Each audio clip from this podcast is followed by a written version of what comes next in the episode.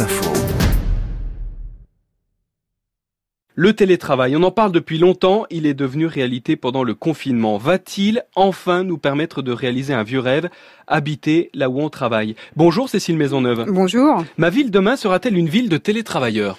Eh bien, ça n'est pas sûr du tout. En mars-avril 2020, plus d'un tiers des actifs français ont été contraints d'expérimenter le télétravail. Mais aujourd'hui, ils sont seulement la moitié à se déclarer satisfaits et un petit 9% qui seraient même prêts à passer au télétravail à temps complet. Alors, il y a beaucoup de raisons avancées, euh, le brouillage des frontières entre vie professionnelle, vie personnelle, le logement trop exigu et puis l'exacerbation des inégalités euh, hommes-femmes.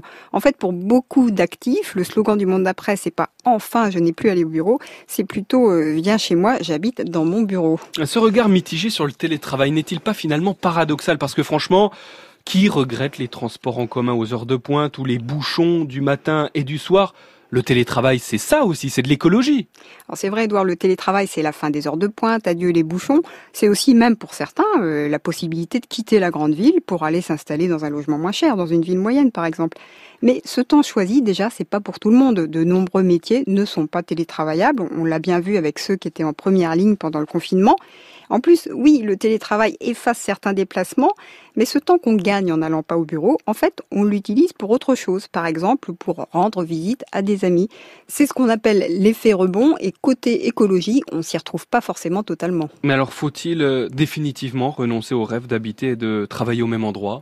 Non, pas du tout. Dans la ville de demain, en fait, on va parler de lieux de travail au pluriel. Il y a la maison, le bureau, mais aussi des espaces mixtes. Alors, il y en a qui appellent ça coworking, tiers-lieu. Et puis, pour ceux qui iront au bureau, les heures de pointe ne sont pas une fatalité.